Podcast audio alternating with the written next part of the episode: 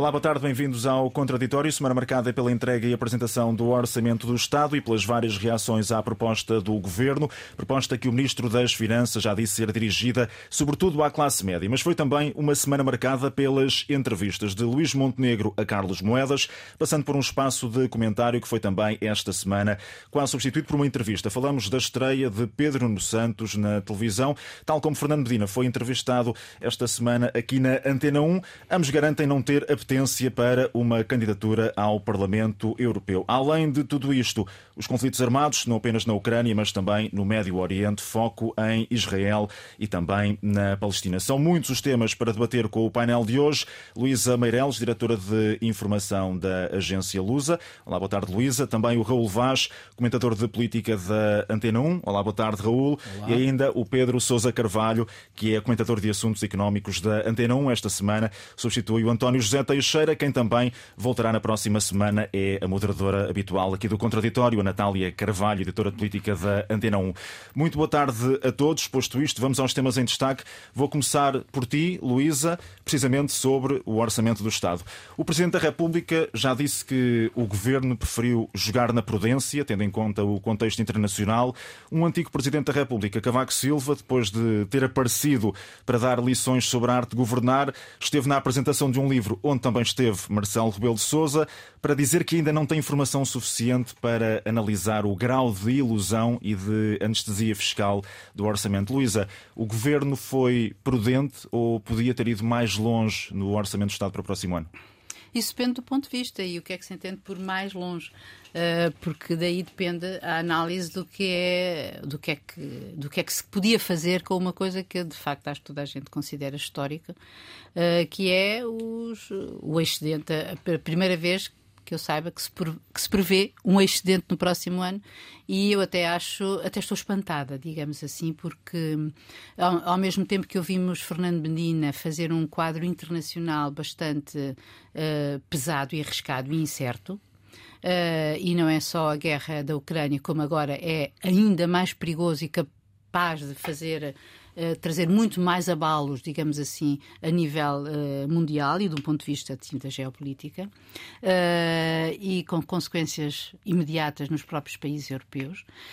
isto Uh, fazer um orçamento onde parece, aparece que há muita coisa boa, ou seja, uh, os impostos sobre o rendimento pela primeira vez diminuem, uh, por isso, embora haja, não haja assim tantos portugueses a pagar o IRS acho que são só 58% dos portugueses é que pagam IRS. E há esse número uh, que ficou na memória dos 1.327 milhões de euros a, a menos Exatamente, na, na, a menos, sim. sim. sim. mais 127 milhões de, a, a, mais do que a proposta do PSD. Uh, eh, e, um, é também simbólico. É também simbólico. Uh, parece um pouco uma repetição do que aconteceu no ano passado, mas pronto, o governo entendeu que assim o devia fazer e nós só temos que ficar contentes com isso, embora haja, obviamente, uma uma, um aumento dos impostos indiretos, embora seja uma coisa diferente, porque são os impostos indiretos, é também acaba o IVA zero, uh, uh, acabam o, subsídio do combustível, enfim, há, outra, há outras coisas que, que, vão, aumentam o IUC, aumentam os impostos do álcool, sobre o álcool, sobre o tabaco, etc. E, os impostos sobre os veículos, uh, e portanto há aqui uma, uma, uma, uma espécie de compensação. Todavia, acho acho que a descida dos impostos, uh, o aumento dos apoios sociais para quem efetivamente eles devem ser dirigidos, não é? Porque na altura, quando, quando foi, se nós nos lembrarmos, quando foi feito o IVA zero, é para toda a gente. Era, era para toda Ainda é sim, ainda é, porque é até ao fim do ano, sim, para, para toda a gente. Agora vai, vai haver uma compensação só para as famílias que efetivamente precisam dele. Eu entendo que isso, hum, que isso é uma coisa. É, é uma, justo. É, é justo, sim, é, é, é, justo. Agora, em relação. Uh, em relação a, a, a, a, um aspecto que eu acho curioso, uh, que é a tal fundo extraordinário pós-26, uh, eh, um fundo soberano à nossa maneira. O fundo para os investimentos estruturantes. Exato. É um fundo soberano, sim, é uma espécie de fundo soberano, porque não é tanto a criação desse fundo soberano, porque para lá vão os excedentes e eventualmente depois as concessões, as, as concessões revistas. O fim das concessões rodoviárias que vai acabar por eh, levar mais dinheiro para esse fundo. Sim, em 2032 acaba a primeira, portanto é daqui a muito tempo, mas o que eu acho interessante é a justificação. É Fernando Medina ter dito que uh, considerava que a situação era tão incerta, nomeadamente o problema do alargamento da Ucrânia. Ou seja, Portugal está efetivamente a pensar que isso vai ser inevitável, ineludível, e aliás a União Europeia coloca-o como em 2030, e portanto Portugal tem que passa a ser país rico, passa a ser considerado um país rico, deixa de ter acesso aos fundos que hoje são. Um, para os países pobres? para países pobres e da, e da, coesão, não é? E que hoje, de que hoje beneficia, e por isso acho interessante esse outro lado da prevenção e de, por causa do alargamento da Ucrânia. Mas voltando ao que eu estava a dizer há bocado, que é que eu acho que é. Uh, sabem a sensação de que muita fartura o pobre desconfia?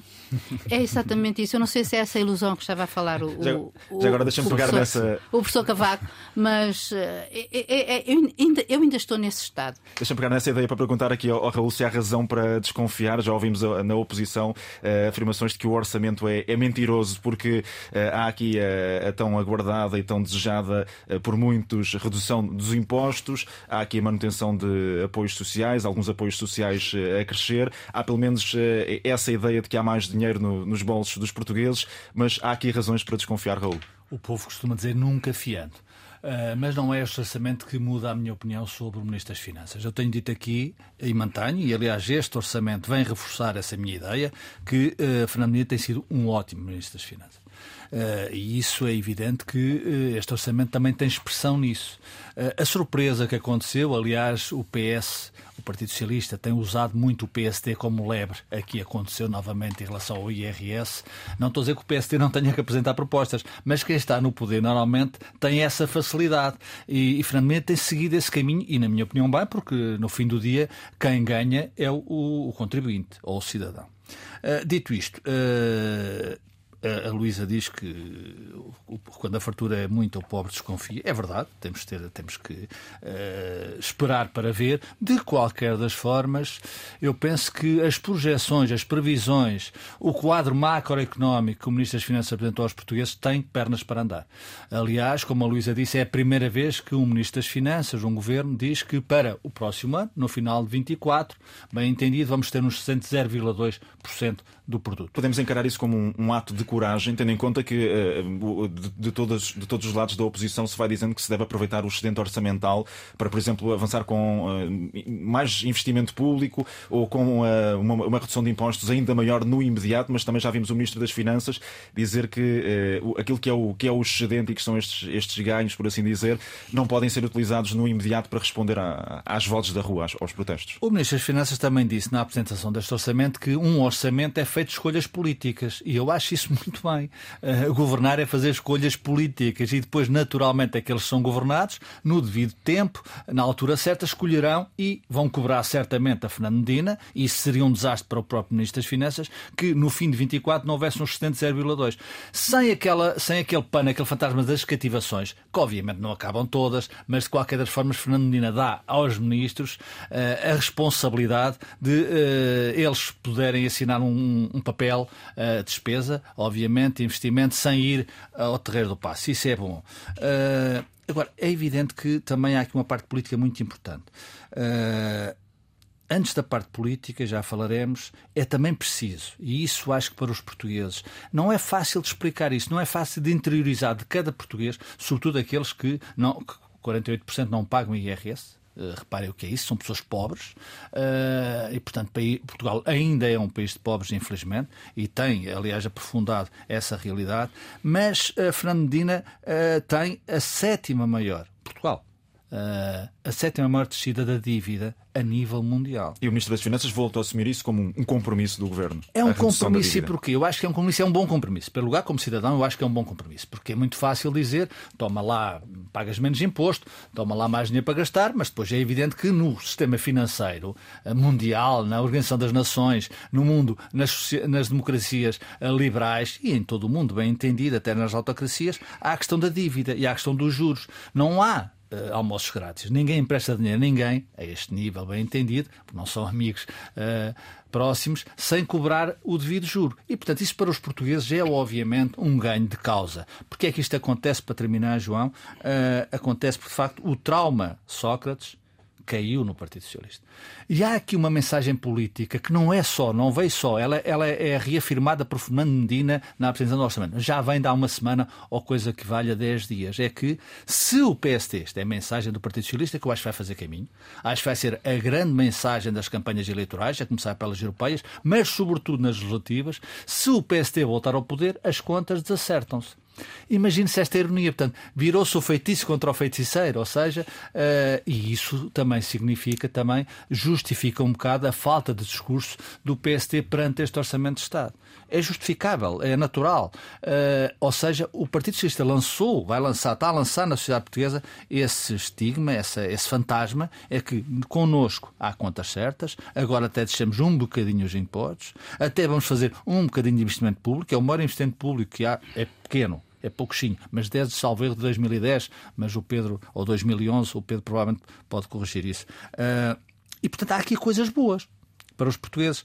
E há, obviamente, uh, a questão de nós temos as contas em dia. E isso para um país latino, para um país pobre, para um país uh, periférico, e que vai entrar na, e que tem, e acho que o Fernando também tem, tem muita razão, dizer isto, o mundo amanhã pode não ser só 27 a Europa e nós vamos passar a pagar também a fatura. Temos pago, mas ao nosso nível, uhum. mas recebemos muito mais do que pagamos. Isso é importante para o futuro do país. Veremos, veremos se Fernando Dina cumpre todo este desenho macroeconómico. Pedro Sousa Carvalho, há razões para, obviamente, estarmos eh, prudentes, tendo em conta o contexto internacional, mas o, o Governo parece confiante que este eh, é um orçamento que é capaz de, fazer face a essas eh, eventualidades com que o país se pode deparar. Mas uh, insisto aqui nesta questão também do, do excedente orçamental virado para aquilo que são uh, problemas atuais. Havia uma expectativa que, por exemplo, no que diz respeito à saúde, uh, pudesse haver aqui alguma mudança, mas também já vimos o Governo sublinhar aqui um, um, um outro ponto que tem que ver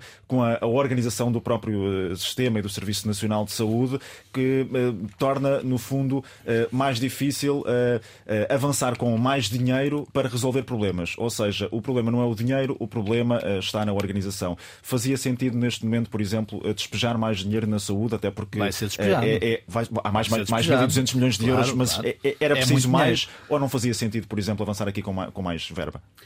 Bom, uh, em relação à questão da saúde, eu concordo com o Raul, ou seja, vai ser despejado mais dinheiro uh, uh, à semelhança daquilo que tem acontecido nos últimos anos. Nós, em relação à saúde, nós temos aqui alguns problemas crónicos. E um dos problemas crónicos do passado era a questão da suborçamentação. Uhum. Suborçamentação em termos monetários e suborçamentação em termos de recursos humanos.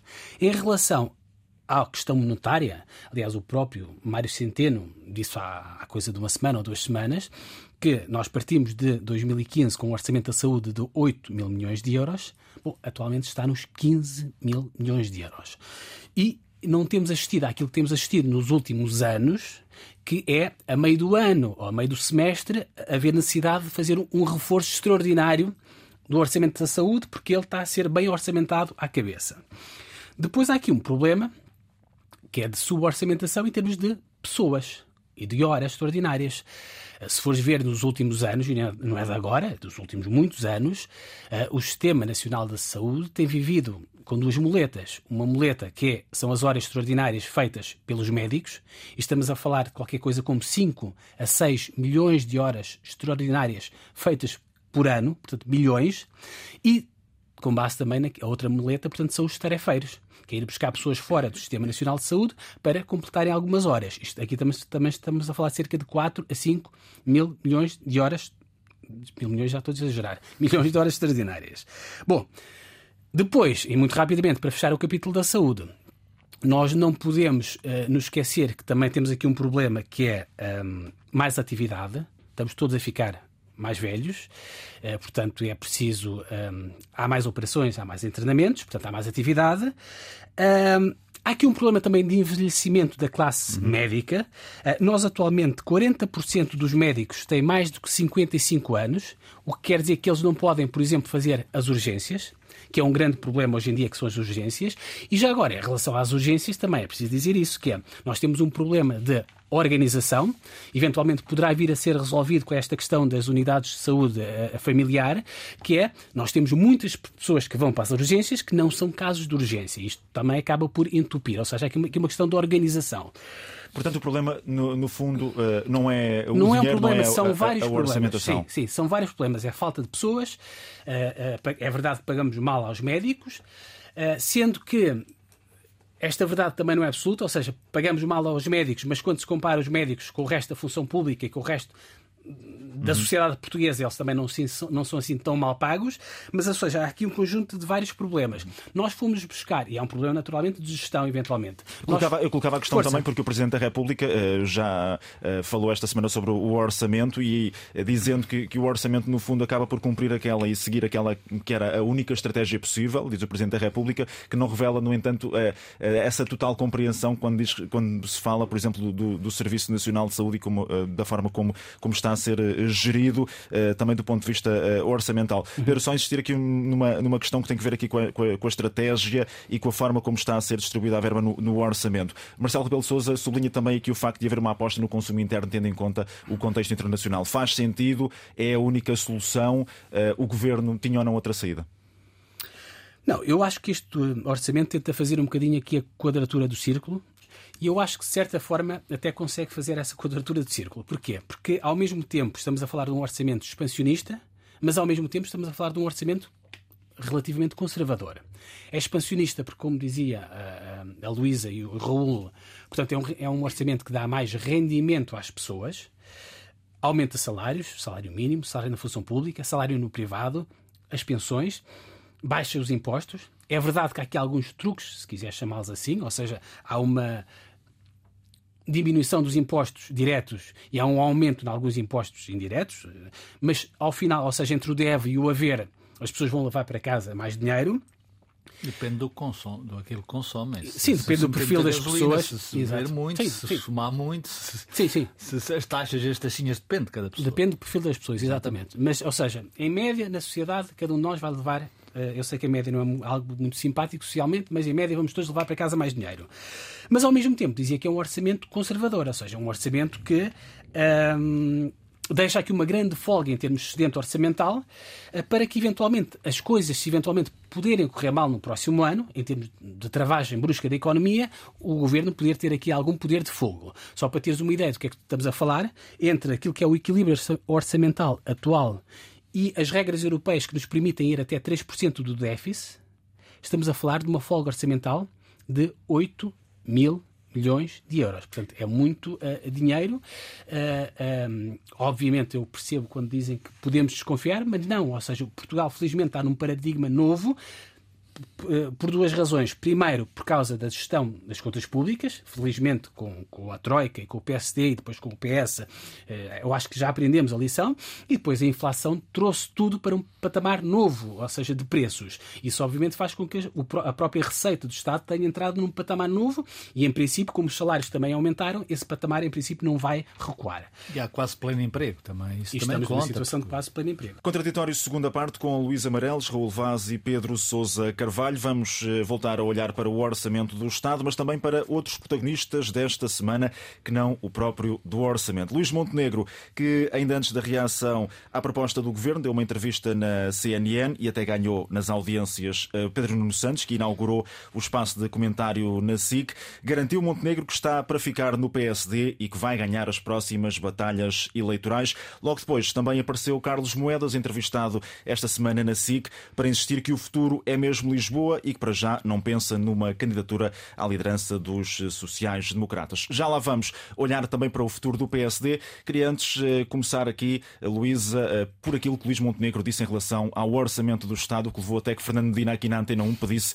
uma tradução. Já todos conhecemos a expressão que foi utilizada por Luís Montenegro. Havia ou não, Luísa, algo mais a dizer por parte do líder do maior partido da oposição em relação ao orçamento do Estado para o próximo ano?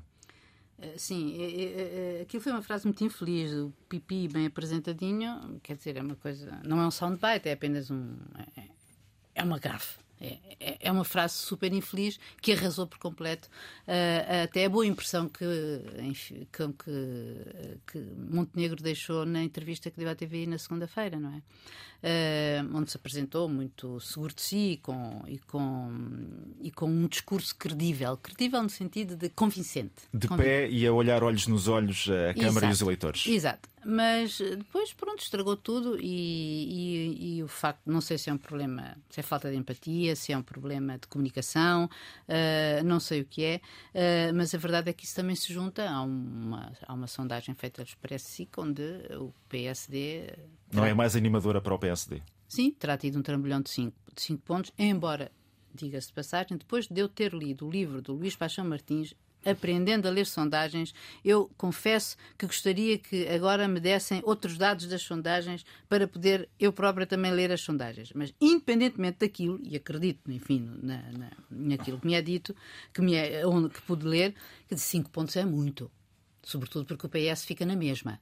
Este, este, este orçamento não facilita a vida do PSD, como nós já falámos, porque eh, ao responder, de certa maneira, eh, aos, àquilo que se vê, à, à digamos, àquilo, neste, neste, nestes últimos tempos tem havido uma manifestações da opinião pública, e não estou só apenas a referir-me a manifestações por si, mas a manifestações de opinião pública, e o Partido Socialista, neste orçamento, tem a habilidade de se dirigir precisamente a elas. Portanto, isso faz muita diferença depois na altura em que se vai votar e vamos ter eleições em 24.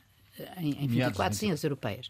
Eu acho que, na verdade, o PSD, faça isto, tem mesmo que que repensar o seu posicionamento. Não sei se é uma questão só de líder, porque eh, nós já percebemos que quando foi o 5 de outubro, o Carlos Moedas se apresentou como um líder e, e digamos que no mesmo patamar, como nós dissemos, uh, no mesmo patamar de António Costa. E na entrevista que ele também deu esta semana, nós percebemos que ele, ele disse mais do que tu disseste. Ele disse ainda, ele disse que eu estarei, eu quero ser autarca e tal, e, e responderei sempre ao partido, mas se, se ele precisar de mim fica assim também aquela. Olha, é um pouco como a frase do Montenegro quando foi a, a, em relação ao Chega na Madeira. Nós não precisamos do Chega, nós não fazemos coligações se não precisarmos. Eu também não sou candidato, ou eu também não vou ser, se não, se, se não precisarem de mim. Mas há essa particularidade de Carlos Moedas que diz sempre que nunca pensou no futuro e que se quer focar apenas no presente, mas uh, isso é uma boa resposta, evita, sim, para todos os sempre essas, essas questões sobre todos o, os políticos o futuro. dizem isso Quero até chegar ao momento. Ao Pedro Sousa Carvalho, porque ele estava a assinar com a cabeça enquanto a, a Luísa estava, estava a falar aqui sobre o, o, o PSD. Para perguntar, Pedro, uh, o PSD ficou uh, sem discurso com a apresentação deste orçamento do Estado por parte de, do Governo e de Fernando Medina? Bom, eu acho que este orçamento, se quiseres, tem três impactos a nível político. Eu acho que fortalece claramente Fernando Medina. Com isto não estou a dizer que Fernando Medina vá subir em algum tipo de sondagem ou em algum tipo de popularidade porque ele tem um problema de empatia por resolver com os portugueses é e ele próprio é muito arrogante às vezes e aquilo não lhe corre bem, mas ganha peso dentro eh, do governo. Depois, a segunda consequência deste orçamento eu acho que enfraquece Luís Montenegro por duas razões. A primeira foi aquela frase ou aquelas expressões infelizes uh, a qualificar o orçamento. E eu acho que até é injusto, porque se nós ouvirmos o discurso todo que ele deu naquela noite, portanto, aquilo até tem substância, ou seja, para aquela faixa eleitoral aquilo tem, tem, tem substância, portanto, depois ele estraga a substância com, com, com, com, essas, com estas expressões. E depois a razão que tu colocavas, ou seja, e que o Raul também há pouco falava, que era a partir do momento em que uh, um, o Partido Socialista agarra uh, esta bandeira das contas certas, naturalmente o PSD fica um bocadinho com menos discurso. E o próprio Fernando Medina, com um excedente de 0,8%, até consegue eclipsar, digamos assim, outro rival, entre aspas, que é o próprio Mário Centeno, uh, que não digo que vai ser arriscado da história, mas apesar de tudo, Medina coloca-se numa posição diferente. E para terminar, o terceiro efeito, se quiseres, político, uh, não sei se talvez o Raul vai concordar comigo ou não, e a Luísa, que é dá-me a impressão de que há alguma aproximação ou reaproximação com o Presidente da República. Nós ouvimos o Presidente da República, logo num primeiro momento, ou no primeiro dia ou no segundo dia da apresentação do Orçamento do Estado, a dizer três coisas, a dizer que é um orçamento que nitidamente injeta dinheiro na vida das pessoas, vai mais longe do que os anteriores, portanto, a dizer que é mais expansionista do que os outros que já eram expansionistas, e depois diz aquilo que eu dizia no início, mas sempre com o um pé atrás, ou seja, um orçamento prudente. Portanto, eu diria que o orçamento nem sequer precisa de ir à Assembleia da República, que já está promulgado pelo Presidente da República.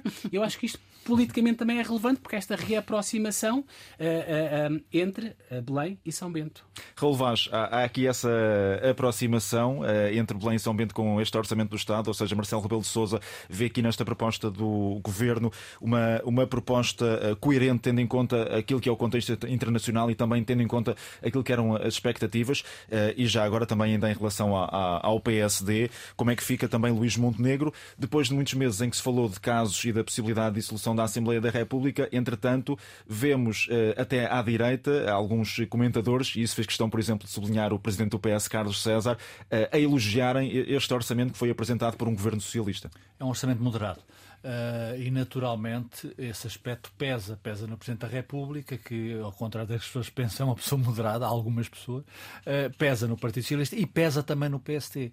Uh, eu não direi que o PST não poderia apresentar um orçamento diferente, mas nas suas linhas mestras dificilmente apresentaria diferente disto. Isto é um problema que remonta, remonta a 2015, quando o, P, o PSD ganhou as eleições com o CDS e perdeu o poder. Aí, eu já o disse aqui, muito rapidamente repito, aí houve uma inversão do quadro político, partidário e social em Portugal. O PS passou a ser um partido que agregava o centro, com António Costa, e se expandiu, no bom sentido, para a esquerda. Agora está a regressar àquilo onde se faz, de facto, uma política moderada. É evidente que o PST podia fazer diferente, mas muito diferente que isto não. E é evidente que o Presidente da República uh, percebe isto, lê isto, uh, queria mais, provavelmente também queria. Eu também queria, a Luísa também queria, todos nós queríamos, provavelmente. É o certo, no momento certo, prevenindo o futuro. Já agora, Raul, muito rapidamente, como é que é possível dizer aos eleitores eh, que há um ambiente tão uh, crispado e que há uh, este, esta permanente tensão entre PS e PSD, tendo em conta que depois a conclusão acaba por ser. Na política há, há, há, coisas para além das soluções e isso é o fascínio da política. Repare-se um exemplo. Há dois anos, Fernando Dina era um morto político tinha perdido de uma forma escandalosa a Câmara de Lisboa para Carlos Moedas, que na altura não se, não se, ninguém se atreveria a dizer que Carlos Moedas ia ganhar a Câmara de Lisboa, ele acreditou, ganhou. Uh, a partir daí, Carlos Moedas está a fazer o seu caminho e, na minha opinião, uh, num modo de espera que modo de espera dá bom senso, uh, com, com ferramentas, com ferramentas, a inflação, uh, o controle do dinheiro público, Fernando Mira começou a fazer o seu caminho. Digo falo Fernandina porquê? Porque o Delfim de António Costa, que António Costa quer ou queria, é claramente Fernandina. E depois vêm os outros, que são presente e futuro. Falaste de Pedro Nuno Santos, que regressou, eh, eu acho que regressou bem. Acho que tem carisma, acho que tem força. Uh, a primeira impressão, uh, porque foi uma entrevista, provavelmente as pessoas estavam à espera de mais sangue não vai haver, Pedro não seja nem minha opinião, não vai Ele ser. Ele avisou que, sobretudo, é do Partido Socialista. É do Partido Socialista, mas tem, também não será porta-voz de António Costa. O que ele também disse. Não é? O que ele também disse, exatamente. Não, não sou eu que estou a dizer, sim, foi sim, ele que sim, disse. Ainda não falo por Pedro Nuno Santos, longe de mim. Aliás, ele não me confere esse direito, uh, apesar de nos conhecermos. E, portanto, não vai ser sanguíneo e bem. Portanto, a política precisa disso. Ou seja, as soluções, umas melhores, outras piores, só fazem parte das políticas públicas da nossa sociedade. Mas já há política. E aquilo que há dois anos era uma coisa, hoje pode ser outra. E fala-se também de Carlos Moedas, já aqui falei. Carlos Moedas é evidente que não pode deixar de se posicionar porque as europeias podem correr mal para o Partido Social Democrata. E se correrem mal para o Partido Social Democrata, não é de excluir liminarmente que Pedro Passos Coelho não queira voltar ao homem do leme do Partido Social Democrata. E esta semana lá voltámos uh, a vê-lo com a Marcelo Rebelo de Sousa e também uh, com o Cavaco Silva na apresentação de um livro, ainda que mais uh, Sim, discreto na, na plateia. e não é por aí que, uhum. que, que, ele, que ele marca o, o, seu terreno. Agora, é evidente que isto está tudo a ser construído nos bastidores, está tudo a ser avaliado pelos protagonistas, e há aqui um protagonista que, obviamente, para terminar, que está aí, é presente, e na minha, na minha opinião poderá ser obrigado, obrigado a ter algum futuro, que é António Costa. Eu acho que o Partido Socialista poderá exigir, é evidente que a decisão é do próprio, mas exigir a António Costa que seja candidato a novo mandato. E aí veremos quem é que está do lado do PSD será certamente uma luta interessante se isso ele se já deixou essa porta aberta na entrevista ao Expresso. Sim, Sim, aliás, quando ele, quando ele esta semana diz que 26 o PST já tirou a toalha ao chão, uh, claro que é, ele é fino nessas coisas, uh, é algo sarcástico, sempre que pode, mas aquilo também tem algum conteúdo político. Vindo de António Costa, nada ou quase nada é dito por acaso. E isso é evidente que o PSD e a direita, não volta a 2015, mas aí os dados alteraram-se, a direita tem que perceber isso, que António Costa está aí, não sei se está para durar em termos de liderança do Partido Socialista, mas é um adversário muito difícil de vencer. Uhum. Luís Amarelos, esta foi a semana eh, do orçamento, mas foi também a semana dos uh, putativos uh, sucessores, a semana de, de Fernando ah. Medina, a semana de Carlos Moedas, a semana de Pedro Nuno Santos. Há um vencedor no final desta semana? Não, acho que não. Acho que como, como se costuma dizer, les jeux ne sont pas faits. Ou seja, o, o, o, jogo ainda não está feito de todo, de é todo, é de todo. E, e, acho, e, e mesmo António Costa, uh, naquilo que vai dizendo, eu não acredito que ele seja recandidato em 26. Eu acho que não, acho que ao fim desse tempo todo, acho que já seria tempo. E, até, e penso até que ele próprio estará com vontade disso, mas não sei mas estou aqui como o Raul, eu não sou porta-voz de ninguém, limito-me a ver e a, e a, tentar observar. Mas penso que efetivamente nós vamos observando a, a, os, as eles, digamos assim, a posicionarem-se. Pedro Nuno Santos, que também era dado quase como um morto político na, à semelhança de Fernando Medina por causa da TAP, não é? E foi há muito pouco tempo, ainda não fez um ano. Um, e depois renasceu uh, numas espetaculares uh, sessões da, da, Comissão de Inquérito à TAP. Onde apareceu muito à vontade. Muito à vontade, portanto, e restabeleceu o seu, o seu ligação, o seu nexo, o seu laço com a, a, a enfim, com a comunicação social e as pessoas. E, e, ele estava, obviamente, também muito à vontade e colocando seus pontos de vista sobre várias coisas. Uh, e acho que uh, Pedro Nuno Santos colocou-se mesmo, quer dizer, colocou-se. Uh, como ele tem estado sempre na linha da esquerda do PS, do, do, do PS. O que não o, o, o, que não obvia que no futuro, se uma vez ele, uma vez ele chamado, uh, digamos, a governar ou a ter outras responsabilidades, não seria tão pragmático quanto é António Costa ou quanto é Fernando Medina. Fernando Medina está, como nós sabemos, mais numa linha mais encostada à direita, dentro, entre aspas, não é? Dentro da, enfim, das tendências do Partido Socialista, uh, mas continua a ser um homem de esquerda um, e assim são ambos, estão ambos no mesmo, no mesmo partido. democrata. E portanto acho que aqui há uma, muito uma filigrana que passa também por outros jogos, por outras ocasiões, e acho que de todo, quando, por exemplo, eles foram questionados sobre a questão europeia, acho que de todo isso não passa pela cabeça de nenhum deles, porque nenhum deles se os jogos ainda não estão feitos, eles também querem jogar e, portanto, é aqui que eles jogam, não é algures em Bruxelas, eh, uhum. enfim, a tomar posições que poderão ser, obviamente, que são úteis e importantes, mas não é para eles, para já, pelo menos. E ambos dizem que para já não têm qualquer tipo de interesse. Pedro Sousa Carvalho, Pedro Nuno Santos eh, pode eh, ser aqui uma peça importante, mas à esquerda dizem que é demasiado moderado, à direita dizem que é demasiado extremista. O Partido Socialista, tendo em conta este caminho das, das contas certas, com Pedro Nuno Santos poderia ir aqui por outro caminho. Há aqui uma, uma imagem diferente para o PS para o futuro. Há essa possibilidade? Se alguma vez Pedro Nuno Santos fizer esse caminho e chegar a esse lugar, eu acho que vai ser um ministro, aliás, como ele foi ministro e será um primeiro-ministro, se alguma vez o for, uh, moderado. Mas eu acho que até lá chegar, ele obviamente tem de tentar marcar aqui algum tipo de diferença face até à atual governação socialista. Num dia que António Costa sair, os socialistas provavelmente vão querer outra coisa que se, calhar não seja a mesma coisa. E os outros putativos candidatos, portanto, Ana Catarina Mendes, Mariana Vieira da Silva, Fernando Medina, são um bocadinho uh, papel químico de, de António Costa. Pedro Adão Silva, não sei se não, não tinha ouvido. Nunca Duarte Cordeiro. Nunca, Duarte Cordeiro. Cordeiro, sim. Pedro Nuno Santos, apesar de tudo, aliás, nesta entrevista que ele dá esta semana à, à, à SIC Notícias, ele faz questão de.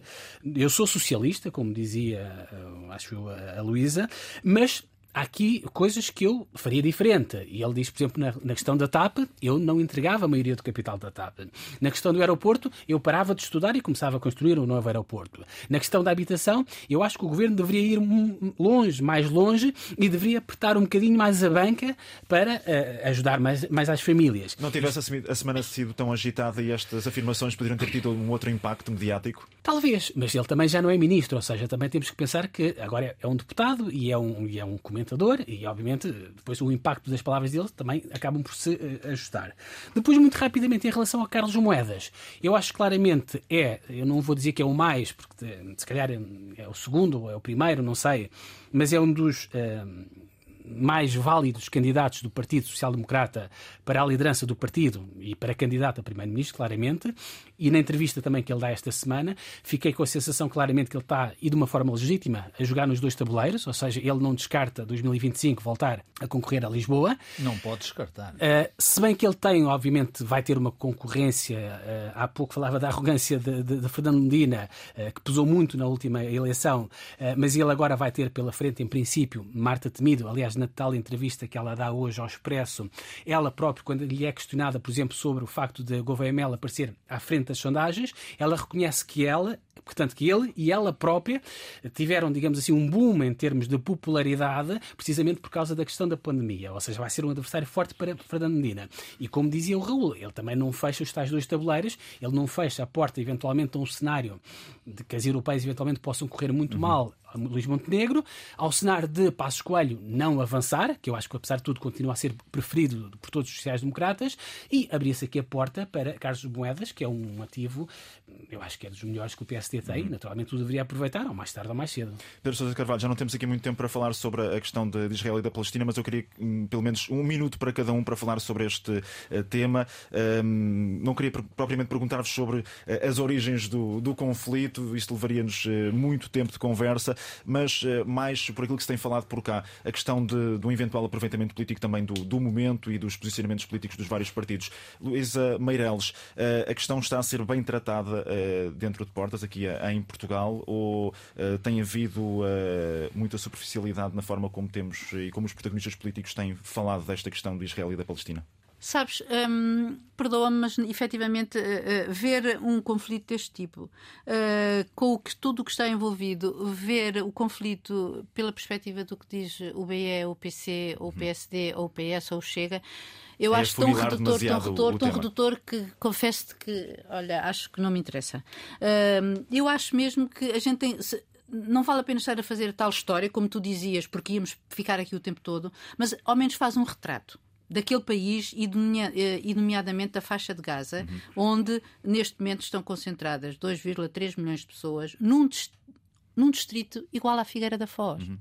Eu estive a ver, a área de Gaza tem 365 km quadrados. A Figueira da Foz tem 379. Mas com uma densidade populacional muito diferente. Que tem 2,3 milhões de habitantes.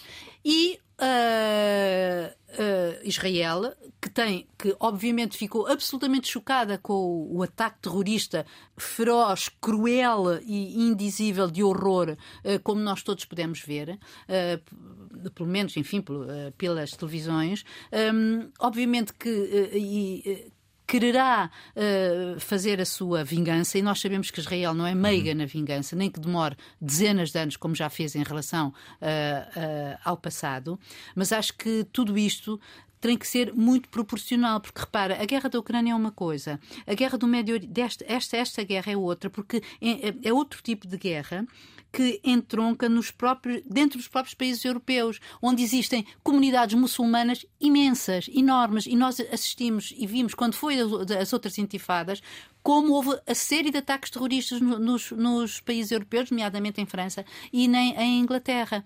Portanto, é preciso, uh, se uh, uh, Israel merece a solidariedade e o apoio para, que, para se defender, também tem que ser alguém tem que pôr travão de que não pode ser impunemente ou que não pode ser de uma forma desproporcionada, como já se tem dito, e aliás os líderes uhum. mundiais têm sublinhado isso, porque aquilo vai ser um inferno, já é. E os países vizinhos que não querem receber palestinianos, não, e eles também Uh, não querem para lá ir, digamos assim, o Egito, nós assistimos a isso, nós compreendemos que o Egito não quer ter palestinianos uh, uh, com, com a carga de Hamas um, que eles têm. Um beco sem saída para, para a população palestiniana. Temos de avançar. Uh, Raul Sim. Vaz, muito rapidamente, uh, 30 segundos também para. Deixa-me citar Rui Tavares, que eu li-os no Expresso, e eu acho que essa é a ideia, na minha opinião, essencial.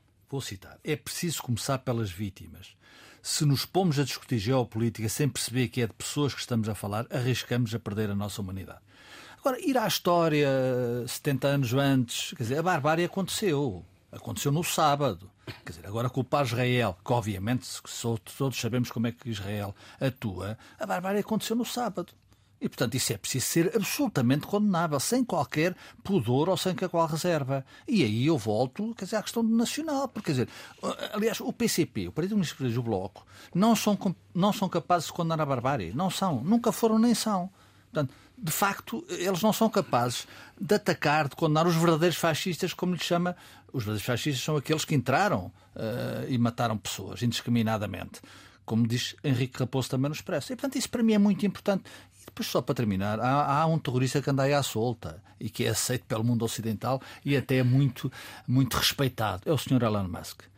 E isto é preciso termos muito cuidado. Foi assim com os satélites uh, na Ucrânia, na Crimeia, é agora com o X. O X é, é, é, é a pior barrela, é a miséria da, da, da natureza humana, que é o, o, antigo Twitter, onde há incentimentos ao, incentimentos ao ódio, há, fake news, mas com muita intenção uh, política. Esse senhor, sinceramente, é. E o discurso mais extremado ainda por estes tempos. É, na minha opinião, um terrorista. Pedro Sousa Carvalho, muito rapidamente.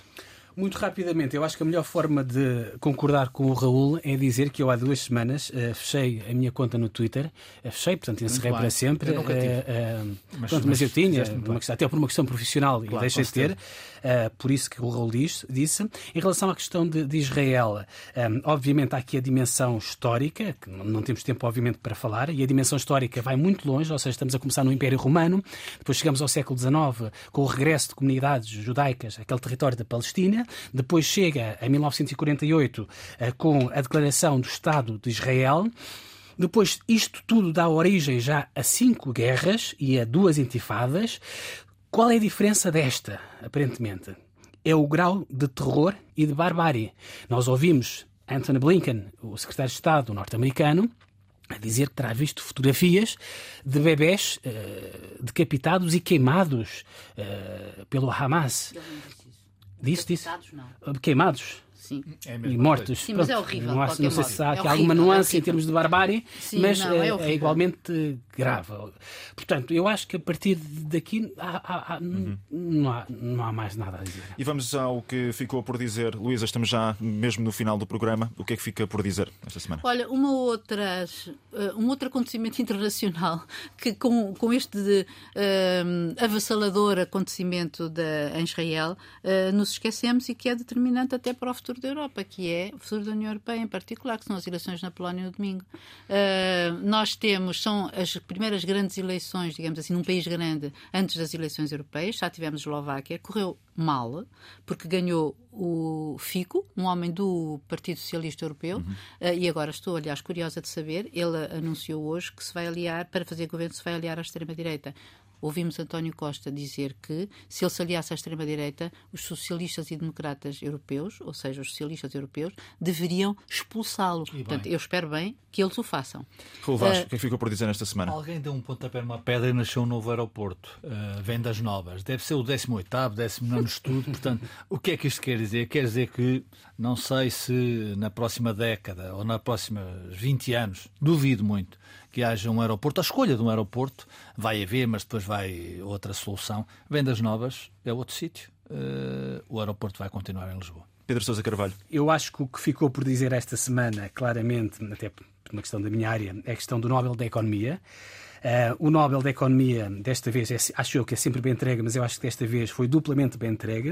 Uh, foi entregue a uma senhora chamada Claudia Goldin, que ela é economista norte-americana, uh, dá aulas em Harvard. E o que é que esta senhora fez de importante para, para a ciência económica e para a humanidade?